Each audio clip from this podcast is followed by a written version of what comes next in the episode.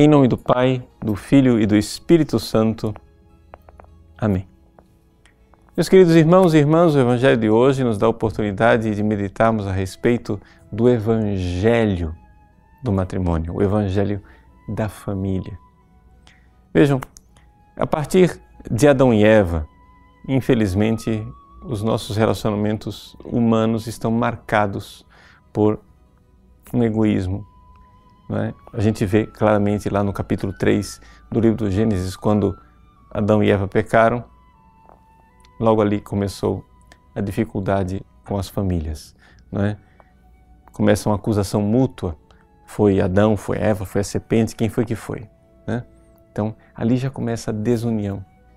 E se nós formos realmente olhar para o relacionamento entre o homem e a mulher, que é o relacionamento que dá origem à família, nós vemos o quanto, por causa do pecado original, esse relacionamento está manchado pelas paixões, manchado realmente pelo ciúme.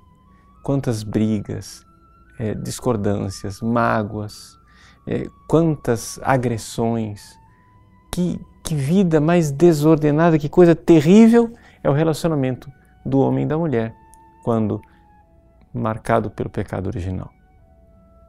Pois bem, a maravilha do Evangelho é que Jesus quis pegar esse relacionamento, que deixado a si mesmo, deixado a sua é, miséria do pecado original, seria um tormento, Jesus quis elevar essa realidade a sacramento, resgatando a nossa capacidade de amar através da sua graça. Esse é o evangelho da família. O evangelho da família é exatamente o fato de que a família, por ela mesma, ela está perdida. Sim. Ou seja, o desabafo das pessoas na época de Jesus não é, é, é tão atual. Se é esta a situação do homem e da mulher, então não vale a pena casar. Se é esta situação, se nós vamos nos deixar arrastar pelas nossas paixões, pelos nossos medos, inseguranças, ciúmes, raivas, ressentimentos. O relacionamento do homem e da mulher vira um inferno. Mas Jesus, Jesus nos estimula a superar isto, a voltar ao plano original de Deus. Não era assim desde o princípio. E como era no princípio? Como é que Deus fez o homem para a mulher? Deus fez o homem para a mulher para uma expressão de amor. E Jesus não somente invoca o princípio de que devemos voltar ao sonho de Deus como era no princípio, mais do que isso. Devemos olhar para frente, devemos olhar para a eternidade. Por quê? Porque o casamento, a união natural entre o homem e a mulher, é levada por Cristo a um nível sublime de amor.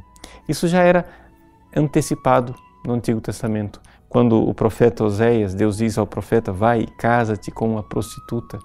Né? E é assim que eu sou com o meu povo. Eu sou fiel ao meu povo que é infiel comigo. Deus já estava mostrando né, no casamento, casamento desastrado, digamos assim, é, o seu relacionamento de fidelidade para com o povo. Jesus quer que o sacramento do matrimônio seja exatamente isso uma expressão do amor fiel de Deus.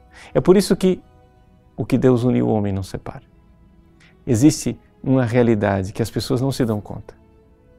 O matrimônio é um contrato, sim, entre o homem e a mulher. Mas esse contrato, quem cria o vínculo, não é nem o homem nem a mulher, é o Cristo. É Ele quem cria aquele vínculo. E uma vez que o vínculo é criado por Cristo, no sacramento do matrimônio ele não pode mais ser desfeito. Por quê? Porque agora aquele amor humano ele precisa ser elevado, precisa ser guindado, precisa ser transformado num amor por Cristo. Quando você agora entrar na sua casa, abra a porta da sua casa como você abriria a porta do sacrário para se encontrar com o Cristo. Porque é isto que é o matrimônio, um sacramento. Sua esposa, seu esposo, seus filhos são o Cristo que você deve amar, o Cristo ao qual você deve ser fiel. Deus abençoe você. Em nome do Pai, e do Filho e do Espírito Santo. Amém.